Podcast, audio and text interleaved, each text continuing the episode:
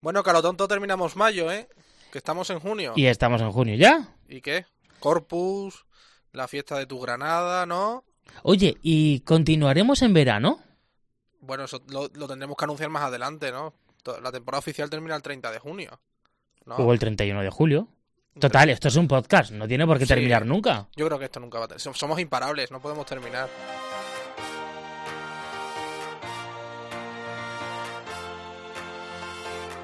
José Melero y Fran Simón. Imparables. Cope, estar informado. ¿Qué tal? Muy buenas, bienvenidos, bienvenidas a Imparables, programa número 27, ¿no, Fran? 27. Bueno, una edición en la que vamos a tocar, bueno, un tema bastante sensible y antes que todo os vamos a pedir un poco de concentración, porque queremos, ya que nos escuchas, que te concentres y que te escuches a ti mismo, ¿verdad, Fran? Pues sí. Hola a todos. Por cierto, os preguntáis, os preguntaréis por qué decimos esto. Bueno, es un ejercicio que queremos que lo vayáis practicando a lo largo del programa de hoy. Y es por esto. Hace mucho tiempo que nadie te dice, eres único, valioso y tienes un talentazo impresionante. Y sí, créeme, eres único por el mero hecho de ser humano. Para llegar a este pensamiento, sí, pero tengo que admitir, no he pasado una vida fácil. Solo te digo que con 18 años pasé por un cáncer que literalmente cambió mi vida. Bueno, pues es eh, eh, Pablo Luna, es una persona muy conocida además en esta casa porque trabaja en el grupo COPE en Megastar FM, la emisora más joven del grupo y tiene 23 años y con 18 pasó un cáncer muy severo, una especie de leucemia en el sistema linfático y que bueno, pues que ha conseguido, como decimos, a sus 23 años superar. Una enfermedad por la que dice que gracias a ella es quien es. Hoy el programa viene cargado de realidades de este tipo. Queremos lanzar un alegato de positividad y energía para todos ellos, sean mayores o pequeños, todos los que están pasando una situación así. Pues hoy el programa está dedicado a todos vosotros, valientes. Pues sí, además, eh, hablando de valientes, de eh, positividad, de optimismo, queremos acercarnos a lo que fue la vida de un gran pediatra, oncólogo de Albacete, Alberto Cepillo Cepi, que es ya, bueno, historia del hospital de Albacete. Y si decimos este nombre en- a todos, quizá no les puedan sonar, quizá les conozcan más por eh, Capitán Optimista, y que falleció el pasado mes de abril precisamente de un cáncer que le detectaron, tan solo tenía 34 años y como decimos, pues fue el motivo de alegría, un motivo por el que levantarse todos los días cuando le veían entrar por esa puerta del hospital de Albacete para animar tanto a las familias como a los niños que sufrían este cáncer infantil. Su pérdida ha sido un gran vacío para el hospital y para toda la ciudad de Albacete y desde aquí pues queremos conocer un poco más quién fue Cepi y por qué se le quiere tanto en la capital albaceteña.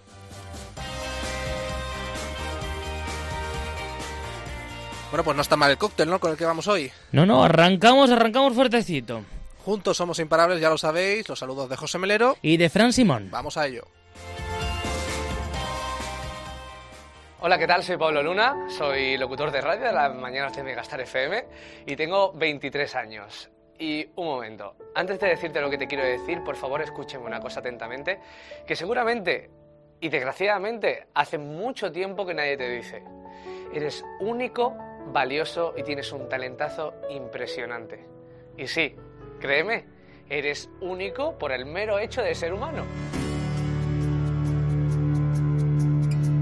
José Melero y Fran Simón. Imparables. Cope, estar informado. Hoy es un placer para nosotros tener a quien está.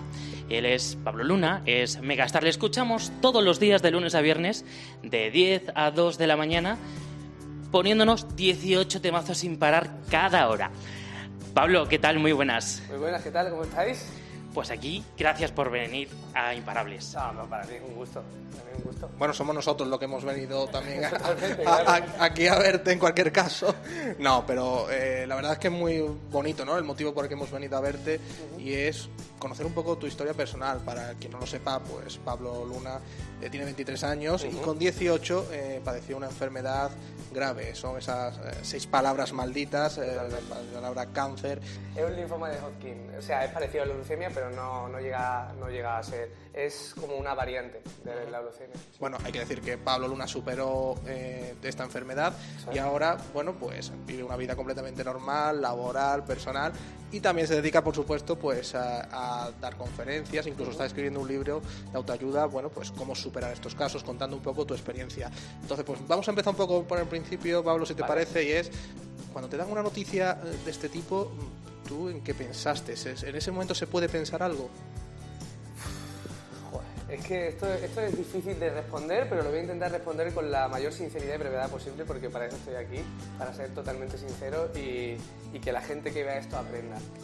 Eh, es muy, muy, muy duro eh, sentarte en una mesa de un médico y que tú con 18 años, aparte creo que lo terminaba de recién cumplir, que con tus 18 años recién cumplidos te digan, tío, tienes, que, tienes un cáncer y luego aparte tienes que coger el toro por los cuernos, me dijo, que eso no se me olvidará en la vida.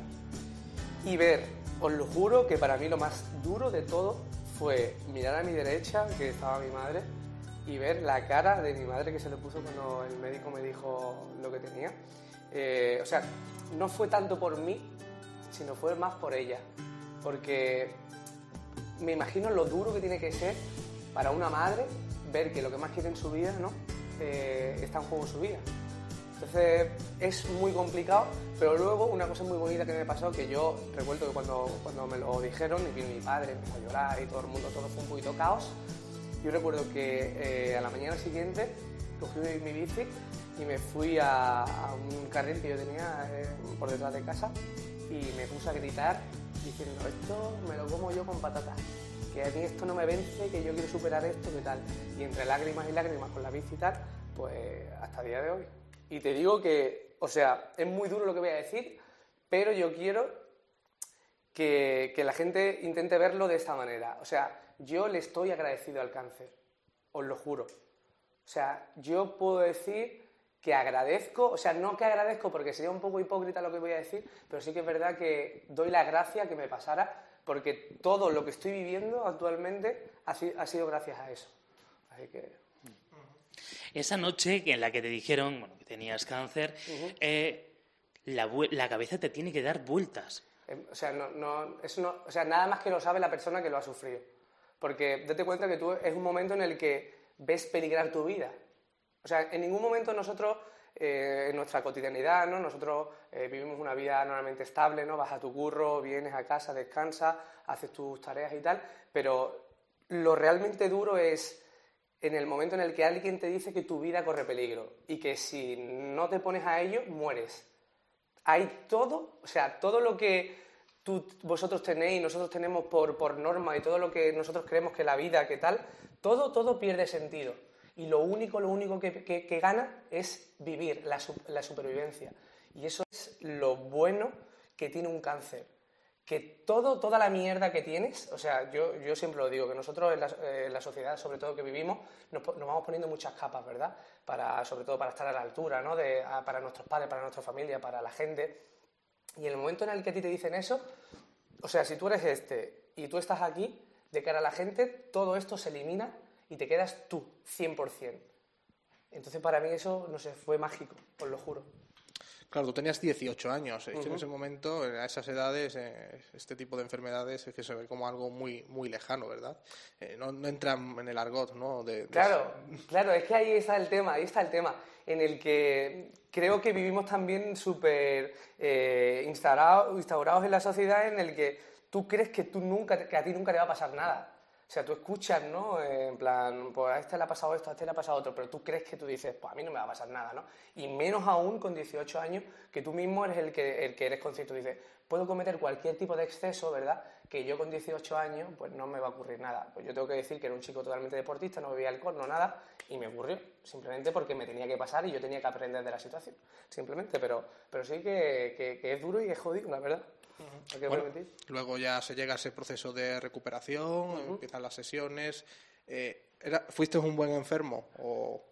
Claro, o sea, eso me gusta esa pregunta porque eh, sí, ahora, ahora lo recuerdo con mucha, joder, con mucha risa porque aparte que tengo que agradecer aquí públicamente a todo el equipo médico de, de- o sea, no solo de España sino del mundo, que, que gracias a ellos hoy en día personas como yo estamos aquí vivos y por su trato, por su cariño, por su cercanía.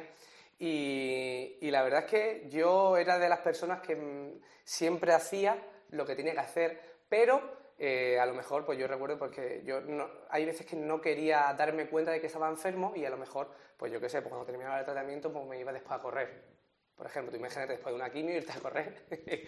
si cuesta una persona normal, imagínate tú con un tratamiento de quimio. Y sí que es verdad que, que mis padres y después los, los enfermeros me reñían porque, porque claro, en un tratamiento de quimio tú pierdes defensas y luego a la siguiente sesión, si no estás bien de defensa, no te lo pueden dar, por lo tanto pierde eficacia y entonces tienes más riesgo de morir. Entonces es un bucle. Pero fui buen enfermo a pesar de, de, mi ímpetu por, por, hacer deporte. Muchas veces se da el caso de que, bueno, que el propio enfermo es quien anima, ¿no? Este ha sido tu caso, tú has tenido que animar a tu entorno familiar, a tus amigos, oye, estoy bien, no pase nada, vamos a salir adelante. Pues sí, normalmente sí, pero, pero ya te digo que yo sufría más por, por, el, por el entorno que me rodea y eso es muy jodido, ¿eh? O sea, yo sabía que yo me iba a recuperar 100% y yo tenía claro de que en el momento que a mí me dijeron que yo tenía cáncer, yo iba a salir de ahí. Yo eso lo sabía 100%. Pero eh, sí que es verdad que en mi día a día con mis padres, cada vez que íbamos a una revisión, cada vez que me iba a dar un tratamiento, eh, sufría por, por, todo lo que me rodeaba, ¿no? Entonces, pues siempre, recuerdo que en las consultas médicas y demás, siempre intentaba pues tomármelo de cachondeo y de risas y de tal, pues yo creo que eh, amenizaba sobre todo la, la situación tan trágica que estábamos viviendo para mí y para mi familia. ¿El cáncer te trajo alguna depresión, alguna bajada? A ver, tiene momentos duros, lógicamente, pero ¿fue, llegó a, ese punto? No, gracias a Dios no, y, desde aquí tengo que también dar las gracias a mi familia porque se volcaron totalmente. Y entonces, pues yo realmente no tuve ningún momento... Yo, sinceramente, no fui consciente de todo lo que, de lo gordo de lo que estaba pasando.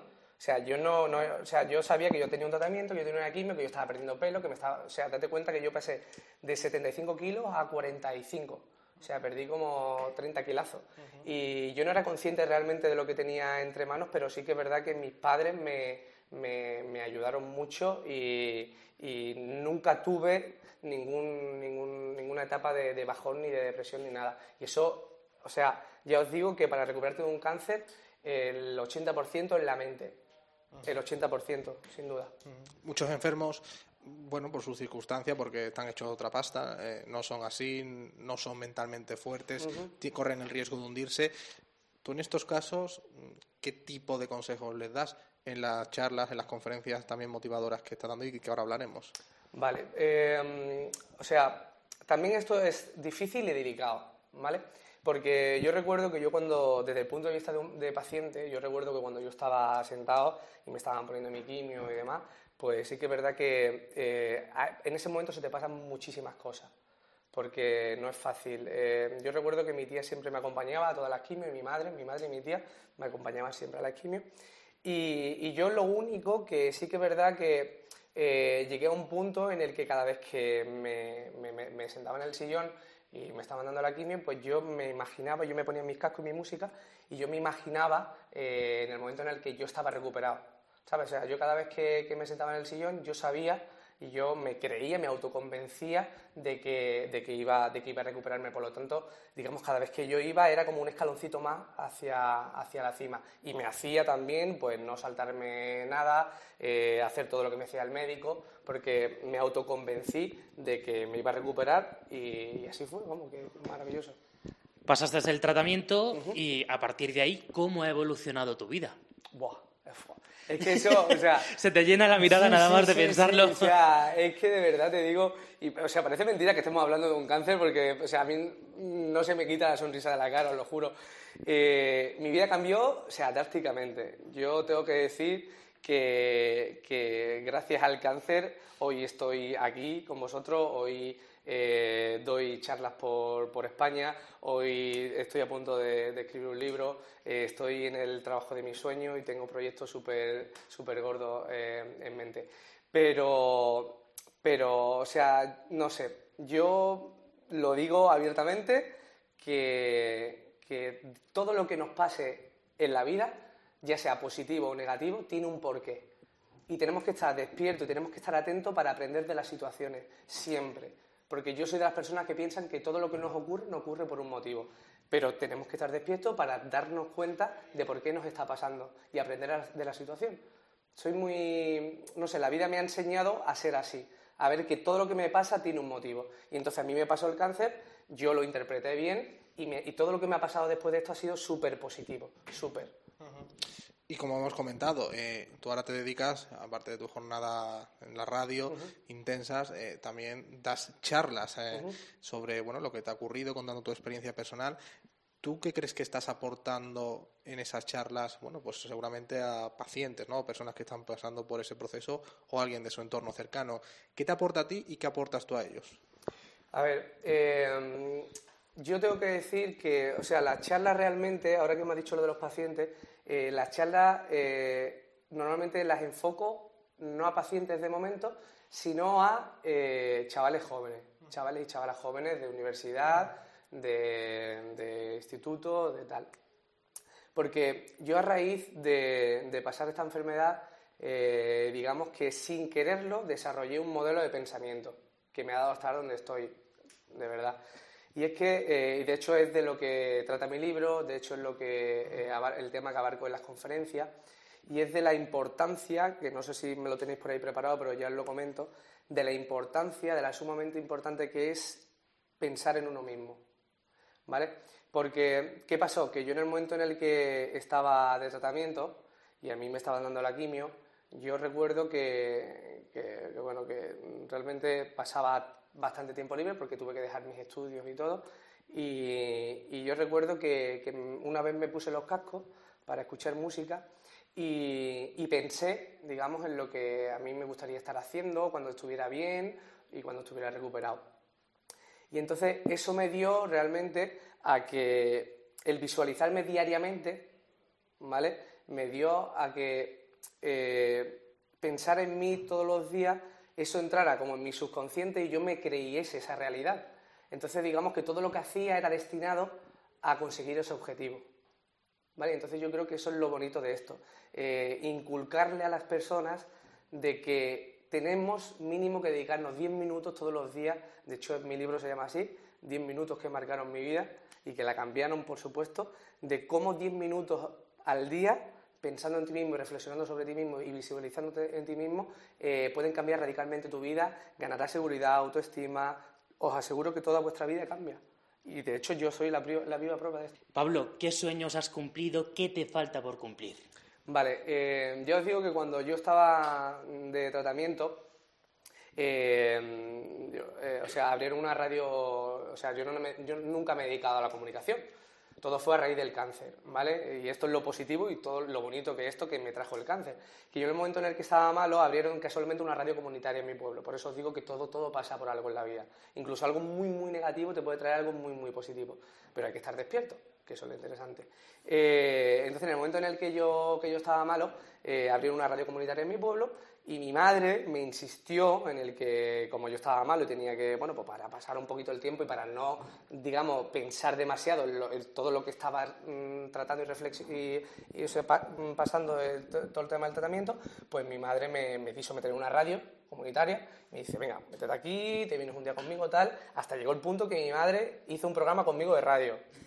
Vale, que esto, esto es lo bueno de esto, que esto siempre lo digo y la gente se ríe porque, joder, es verdad, yo tengo el gustazo de que haber hecho un programa de radio con mi madre. Esto me encantó tanto, me encantó tanto que, yo quise seguir. Y ahí voy lo de visualizarte, que yo cuando estaba de tratamiento, yo me ponía mis cascos, ¿no? Y yo me imaginaba, porque realmente la radio que yo escuchaba en ese momento era Megastar, que acababa de salir.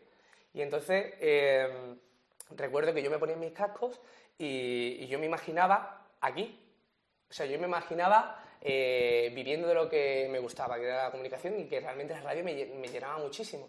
¿Y qué pasó? Que un día en el tratamiento, mientras estaba visualizándome, lloré, me emocioné y dije, ¿por qué?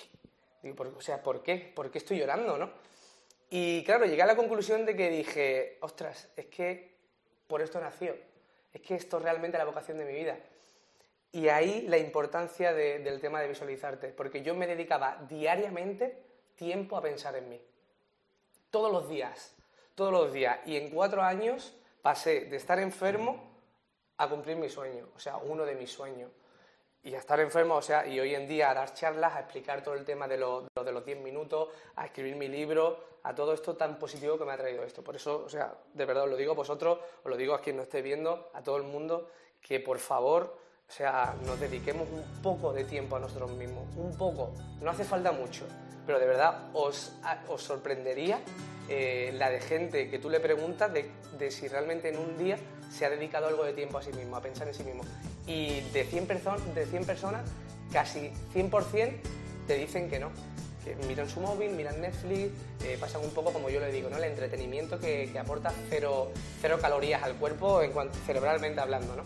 Y, nada, pues eso es un poco mi, cometido. Pues vaya masterclass de, de, de coach nos acaba de dar Pablo Luna, que has estado a gusto en la entrevista. Totalmente, totalmente. ¿Vendrás a los estudios de Imparables allá en Toledo? Hombre, por supuesto, si vosotros me invitáis, yo encantado. Muchas gracias, Pablo. Pues nada, te bautizamos como un Imparables más. Un abrazo. Totalmente.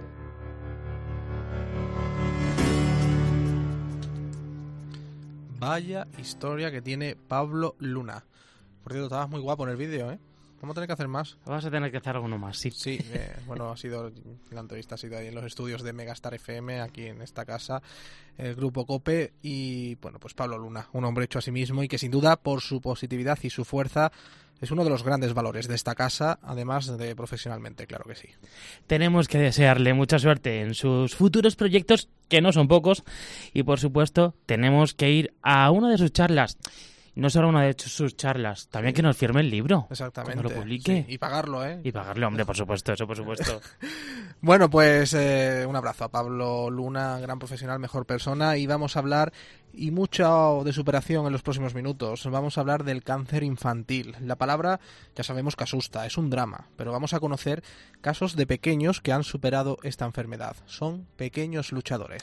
Además, vamos a ahondar Además, vamos a ahondar en una figura que ni más ni menos puso una sonrisa al cáncer infantil. A él, por desgracia, esta misma enfermedad se lo llevó hace un par de meses, pero el mensaje de optimismo y lecciones de vida que dio en el hospital de Albacete es digno de reconocer y alabar. Vamos a ello.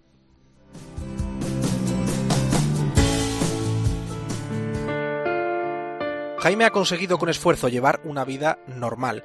A sus 12 años ha superado un cáncer que le detectaron cuando tan solo tenía 3 añitos. Pese a salir victorioso de la guerra contra las seis letras malditas, algunos de sus más íntimos amigos no han corrido la misma suerte.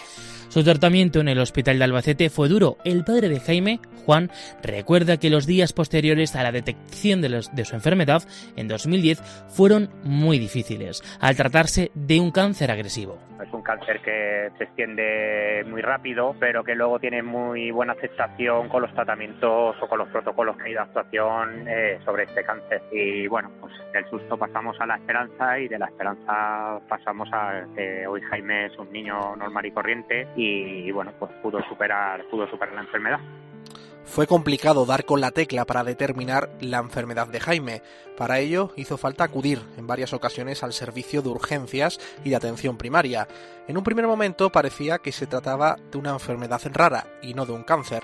Cuando finalmente les comunicaron que efectivamente era cáncer, se hundieron. Tenían muchas preguntas y pocas respuestas. Les había tocado entre los 1.500 casos de cáncer infantil que se detectan cada año de, de media en España. Eso sí, tocaba pelear pues cuando ya dieron con, con, la patología, pues efectivamente, pues de culpabilidad, de por qué a nosotros y sobre todo, pues bueno, la pregunta era si hay tratamiento, nos dijeron que sí y bueno, pues a empezar con el tratamiento y a, y a pensar que, que todo iba a salir bien y afrontarlo, pues dentro de, la mala noticia, pues intentar afrontarlo de una manera optimista, porque yo creo que es importante que se afronte de una manera optimista. Si tú al final transmites nerviosismo, transmites esa sensación, pues yo creo que también se le transmite a, a tu hijo. Jaime apenas tiene recuerdos de aquella etapa debido a su corta edad.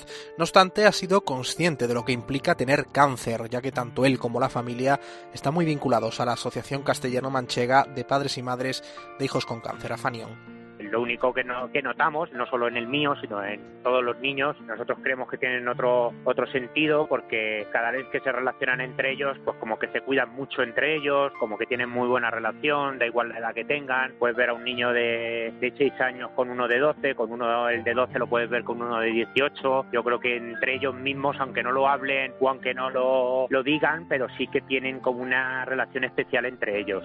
Jaime es consciente de que tuvo suerte de curarse. Otros, por desgracia, no corrieron lo mismo. Algo que él mismo ha sufrido directamente nunca hemos tapado la palabra cáncer y, y bueno, él siempre supo que, que, él estuvo enfermo de cáncer, que estuvo muy malito, igual que se curó, eh, hay otros niños que no se curan y que al final también los tenemos siempre en el recuerdo, son los que nos marcan mucho el camino. Eh, Jaime también, dentro de estos años que llevamos desde que lo diagnosticaron, pues eh, también ha tenido la, la, mala suerte de perder a, a algún amigo de los, de los que bueno de los que siempre estaban cerca de él Generalmente los sentimientos por la pérdida de algún camarada como consecuencia del cáncer no se suelen exteriorizar en esas edades tempranas. Bueno, los, los, niños en este caso, como no, no lo sacan al exterior, cuando se habla con ellos de la palabra muerte, pues efectivamente yo no sé hasta qué punto si entienden eh, el concepto como lo entendemos los mayores. Efectivamente, pues la tristeza se nota, se nota, bueno, eh, aunque ellos no lo transmiten de una manera muy abierta, pero sí que se les nota un poquito más tristes y un poquito más, eh, bueno, pensando que, al final uno de ellos eh, no está. Una de las lecturas positivas que extrajo Juan y su familia de este proceso tan duro tiene nombre y apellido. Antonio Cepillo Cepi, pediatra, oncólogo, amigo, consejero de tantas y tantas familias que sufren como si fuera propia la enfermedad de su hijo o hija. Un hombre que ya forma parte de la historia con mayúsculas del Hospital de Albacete y que falleció el pasado mes de abril tras no superar el cáncer que él también padecía. Ya no está físicamente entre nosotros, pero su huella es imborrable para las cientos de familias como las de Juan. Cuando yo conocí a Antonio, eh, era cuando él venía de residente a la planta y bueno, se abrían las puertas de, de lo que es el pasillo y, y, y era, el, eh, era la luz, porque en esos momentos de dificultad en los cuales estás con tu hijo que está enfermo, pues que te llegue eh, un pediatra con esa sonrisa que tenía, que iluminaba todo, que se acercaba a la habitación, que te miraba a los ojos, que te hablaba a ti, pues mm. eso es que te, te arreglaba el día. En el hospital de Albacete le echan mucho de menos. Ha dejado un gran vacío. Vamos a conocer un poco más de cerca cómo era Cepi, porque guardan tan buen recuerdo de él. Saludamos para ello a Ana Martínez, profesora del aula hospitalaria del Hospital de Albacete y que además conoció muy bien a Cepi. Hola, buenos días. Bueno, lo primero, Ana, enhorabuena por los guachis. Eh, muchas gracias. ¿Qué, pues sí.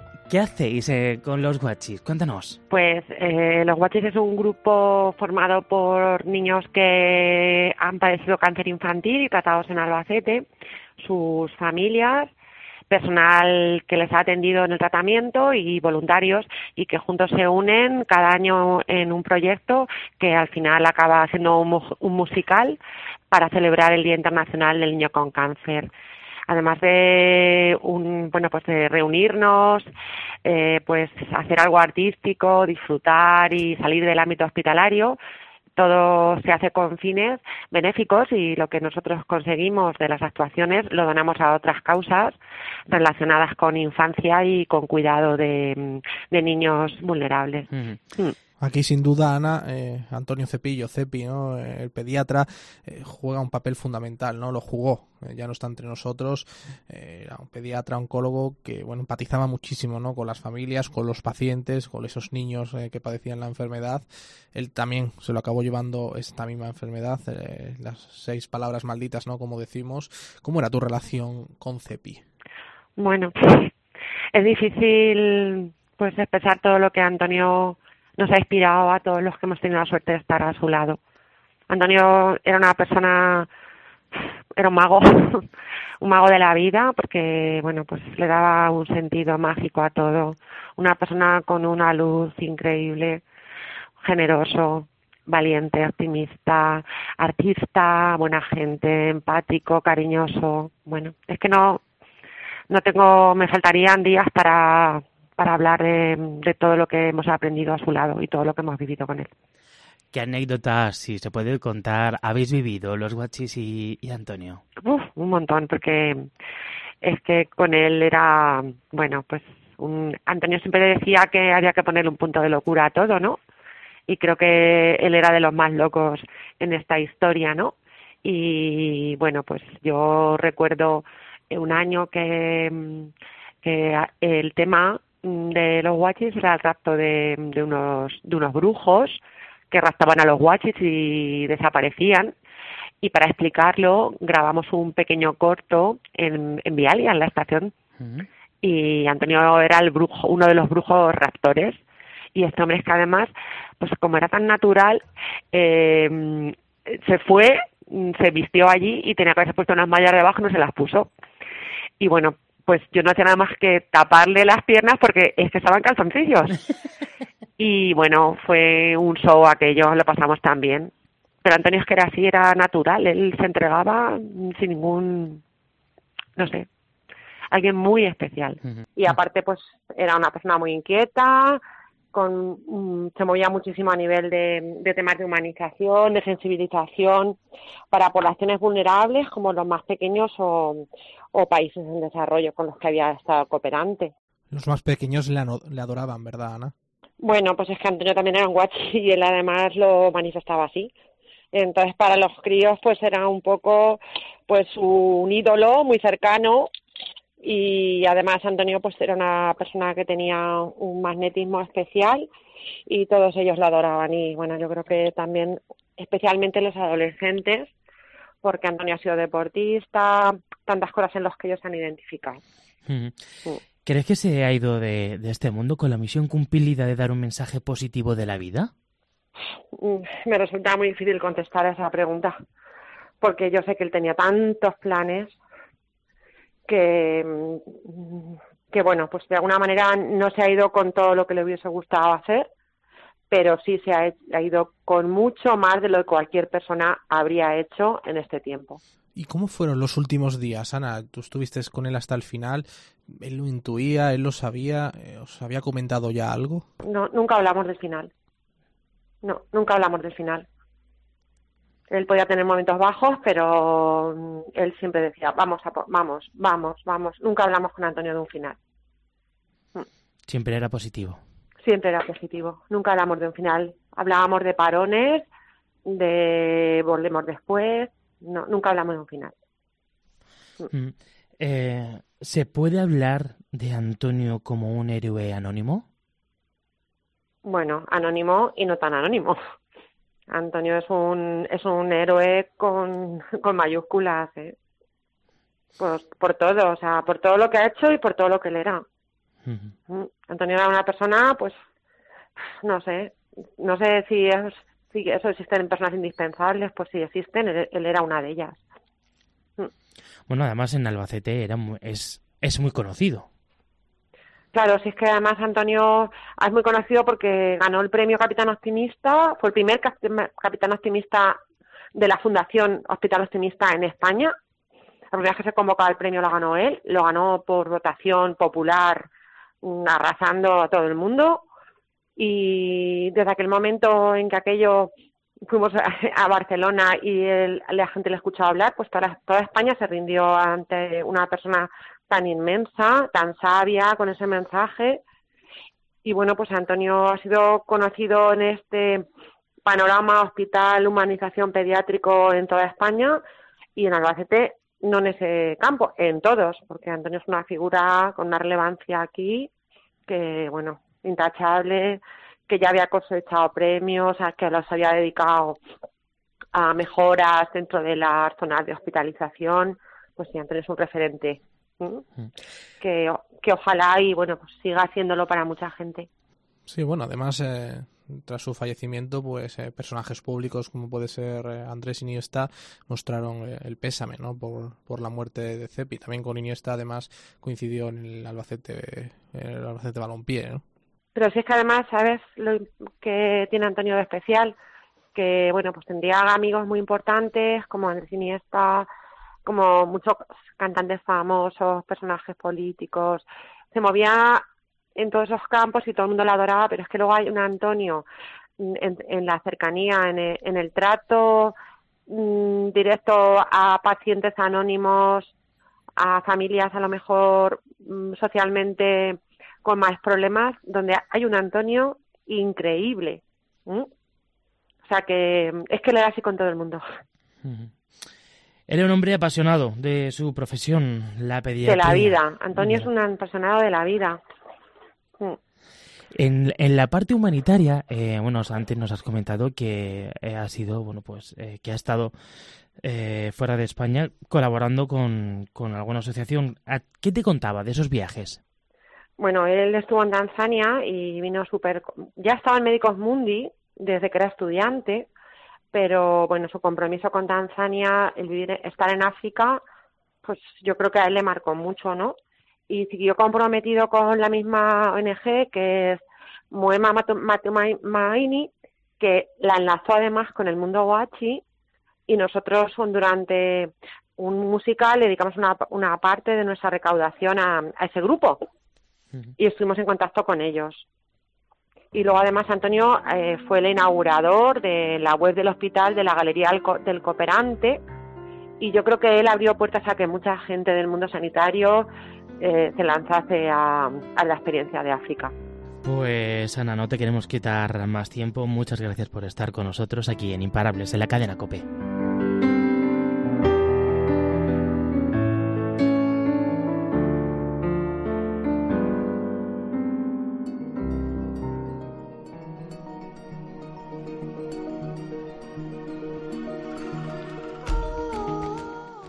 Olga es la mamá de Ruth.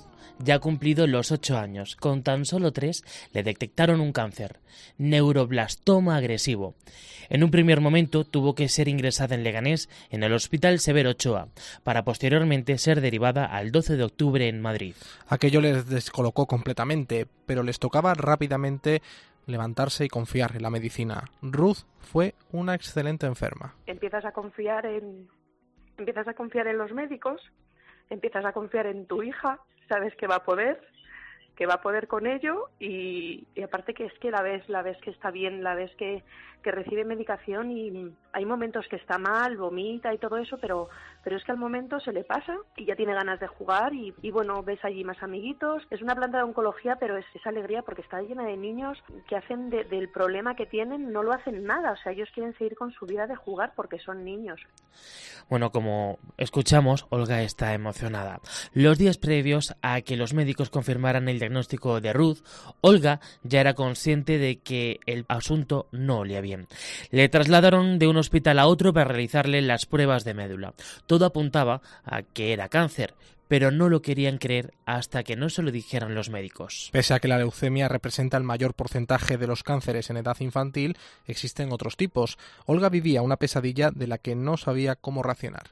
Te lo dicen, empiezas a preguntar, luego cometemos un error que es mirar en internet, ves que eso no es lo que tienes que hacer porque no convence nada lo que dice, o sea, no es la vía porque esta vía es lo es, me sirve para, para hundirme y, y no, no tiene que ser así. Los médicos son los que saben, preguntas a los médicos. Mamás que llevan más tiempo allí en la planta, bueno, a mí personalmente me hicieron un recibimiento, de hecho digamos de acogida, de mira, sí, estamos aquí, pero esto hay que seguir para adelante.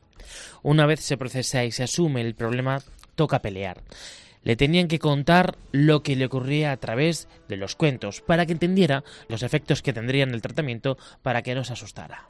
Claro, con tres años y medio, imagínate su, su razonamiento.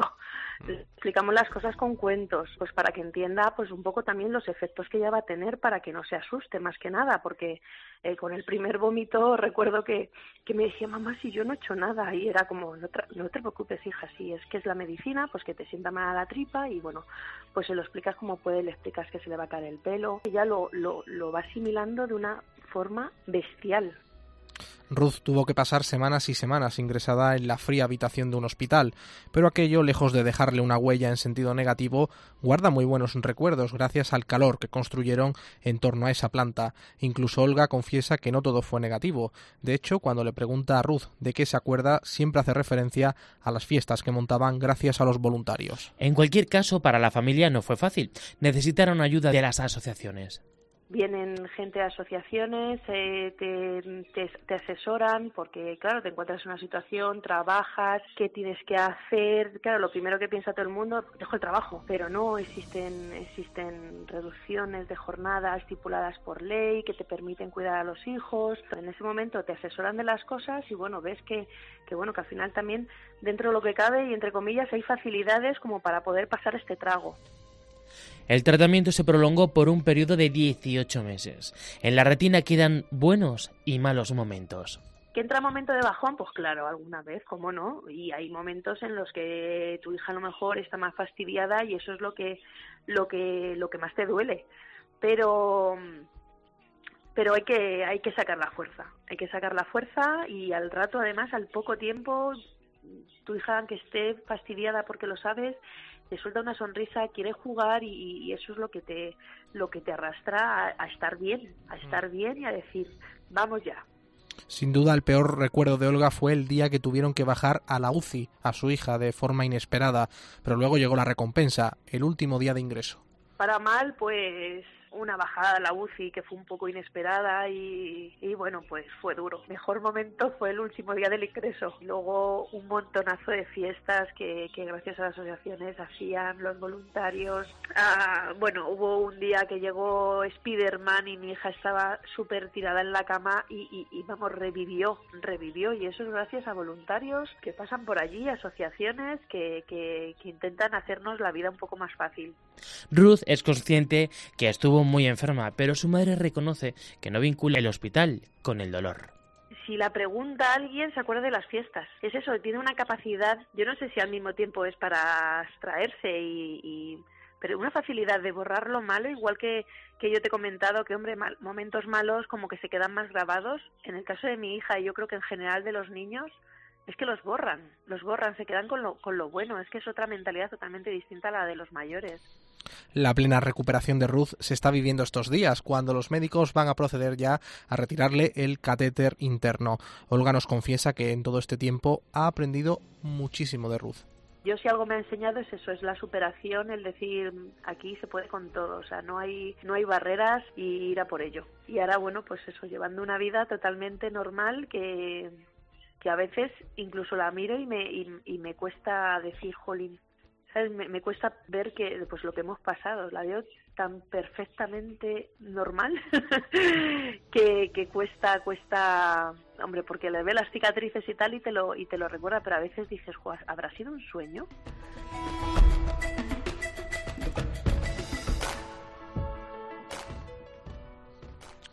Cuando unos padres tienen que hacer frente a la enfermedad de su hijo o de su hija, el número de obstáculos se cuentan por cientos en todos los ámbitos, el emocional, el psicológico, el familiar, el laboral, entre otros muchos. ¿eh? Por ello, la ayuda de las asociaciones vinculadas al cáncer infantil desempeñan un papel importante desde el momento en el que se detecta la enfermedad. Una de esas asociaciones es una de esas organizaciones es la Asociación Infantil Oncología de Madrid. Oh, una de esas organizaciones es la Asociación Infantil Oncológica de Madrid. Su coordinadora general, Carmen Pombar, ha recordado en Imparables que la tasa de supervivencia del cáncer infantil está por encima del 80%, cifra que puede elevarse a más del 90% en determinados tipos. El cáncer infantil tiene muy buen pronóstico, por tanto, en buena medida porque el organismo de los pequeños está aún por desarrollar, lo que permite una mayor intervención, una mayor tolerancia al tratamiento. Además, el sistema sanitario también actúa con mucha mayor rapidez es importante también cómo se organiza el sistema sanitario. En estos momentos, cuando existe un diagnóstico de, cáncer infantil o una sospecha, el niño es derivado inmediatamente a un centro hospitalario eh, con experiencia. Eh, si no existe en su comunidad, es derivado a otra comunidad en la que sí que existen estos centros. De manera que el diagnóstico es muy preciso y los tratamientos se inician sin listas de espera. Eso también es fundamental. La asociación está presente en cinco hospitales de la Comunidad de Madrid, en la que ofrecen a las familias prestación psicológica, ocio terapéutico o trabajo social en todas las fases del tratamiento, tanto dentro como fuera del centro hospitalario. Nosotros estamos presentes en cinco hospitales de Madrid prácticamente a diario, con visitas por parte de psicólogos, de trabajadores sociales, de ah, técnicos de respiro familiar ah, o voluntarios que facilitan ocio terapéutico. Por lo tanto, cuentan con todo el apoyo desde el inicio del diagnóstico y durante todas las fases de la enfermedad, dentro y fuera de los hospitales. El asesoramiento a las familias comienza desde el momento del diagnóstico para que el equipo ya de psicología psicosocial comience a trabajar con la familia desde ese momento tan duro que es cuando se produce el choque emocional, el momento en el que se detecta esa enfermedad. Los primeros momentos son muy duros, existe un shock emocional enorme, mucha incertidumbre ante el futuro, mucho miedo, todos todavía tenemos un poquito la idea de que el cáncer es igual a muerte, conocemos muchos familiares que han fallecido y, y, nosotros lo que tratamos es también proporcionar una información objetiva, real, qué recursos tienen a su alcance para ir normalizando la vida lo, lo antes posible, irse adaptando a la nueva situación que supone la enfermedad, para que poco a poco sea todo más sencillo. Por otro lado, la Asociación Infantil Oncológica de Madrid considera esencial que los familiares tengan experiencias con otras personas que han vivido la misma experiencia. Hace especial hincapié en los hermanos del hijo enfermo, al ser los grandes olvidados, ya que los padres centran su tarea en cuidar a quien lo pasa mal. La, se tiene que organizar todo de manera que puedan estar atendidos, pero ellos se quedan muchas veces al cuidado de otras personas y se sienten alejados de, todo lo que está pasando a su alrededor. También en ellos surge mucho el miedo, el miedo a, a a ellos les puede pasar lo mismo o a veces hay muchas llamadas de atención porque necesitan esa atención por parte de los padres o esa vuelta a la normalidad que durante muchos meses es difícil que pueda volver a conseguirse.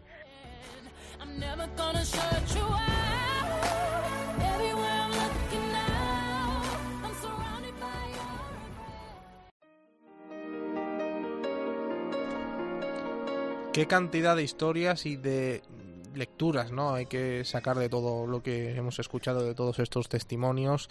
Bueno, lo más importante es que del cáncer se puede salir, que no podemos asociar, ¿no? Esa palabra, aunque nos cueste mucho decirlo, a la muerte y no cometer ciertos errores. Y lo digo yo, que soy el fan número, el, el, aprensivo número uno que mira internet por cualquier heridita, ¿no? Pero la, es, ciertamente es un error y no Pues ya sabes, aplícate el cuento. Exactamente, bueno, y sobre todo eso, que del cáncer se sale, nos lo demuestra Pablo Luna, nos lo demuestra el hijo de Juan, nos lo ha demostrado Ruth, eh, la hija de, de Olga. Bueno, otros por desgracia no lo consiguen, pero dejan mensajes tan positivos como el caso de Cepi, que bueno, pues es, digno, ¿no? De, de alabar. La huella que ha dejado en Albacete es tremenda y bueno, pues es un mensaje y un abrazo para todos, ¿no? Lo que están pasándolo mal, que mucho ánimo porque seguro que salen adelante. Pues sí, mensajes tan claro como bueno, pues como Cepi que nos dejó en el mes de abril y que sobre todo están trabajando con el mismo espíritu en ese hospital de Albacete y que además eh, ha encabezado, encabezó CEPI en su momento el, la reforma del área, del área hospitalaria infantil. Sí, Además que está preciosa. Sí, ¿no? Es que es una unidad muy importante, sobre todo eso, transmitir la positividad, la positividad, ¿no? De que se puede salir de todo esto. Bueno, pues Fran, después de todo el terremoto de emociones vivida, recta final de esta edición de Imparables, número 27.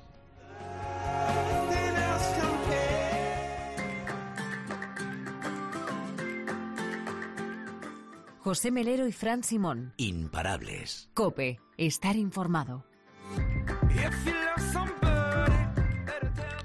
Qué tema, qué, qué, buen rollito da este tema, ¿no? Hombre, es que hoy va el día de buen rollito. Hombre, es que la hoy lanzamos el optimismo. No, no, es que yo me he venido arriba con este programa porque hay casos que nos invitan a creer en creer en todo. Bueno, ¿qué tema nos estás poniendo? Yo no tengo ni idea. Bueno, pero, pero me gusta además el tema, ¿eh? va dedicado para una persona, sí. para nuestro compañero Pablo Luna, porque ah. le gusta In Valle Dragons. Ah. Esto es On the Top of the World. Bueno, a ver.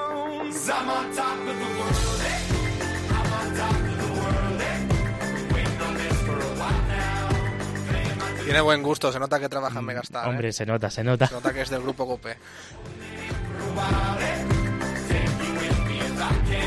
Bueno, ¿qué te parece si vamos con la frase del día que hoy, bueno, No puede ser de otra programa, persona hoy. Podría haber sido de Pablo Luna, pero no, en este caso hemos retirado eh, tirado del capitán optimista de Cepi. Gente pequeña en lugares pequeños, haciendo cosas pequeñas, puede cambiar y mucho el mundo. Y cuánta razón dado al personaje, a Cepi, que ha cambiado la vida de muchísimas familias. Hace falta mucho Cepi en el mundo, ¿eh?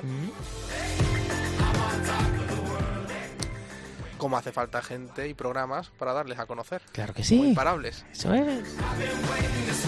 Recordamos las redes sociales. En Facebook estamos facebook.com barra imparablescope. En Twitter arroba imparablescope. Ya sabes que ahí nos podéis, podéis interactuar con nosotros, decirnos lo que opinéis del programa. Bueno, pues también sugerencias, dudas Sí, o la canción que quieran, ¿eh? O las historias que nos quieran contar, porque aquí estamos para lo que necesiten, para lo que queráis, para serviros. Siempre estará imparables, para contaros la vida. Juntos somos Imparables.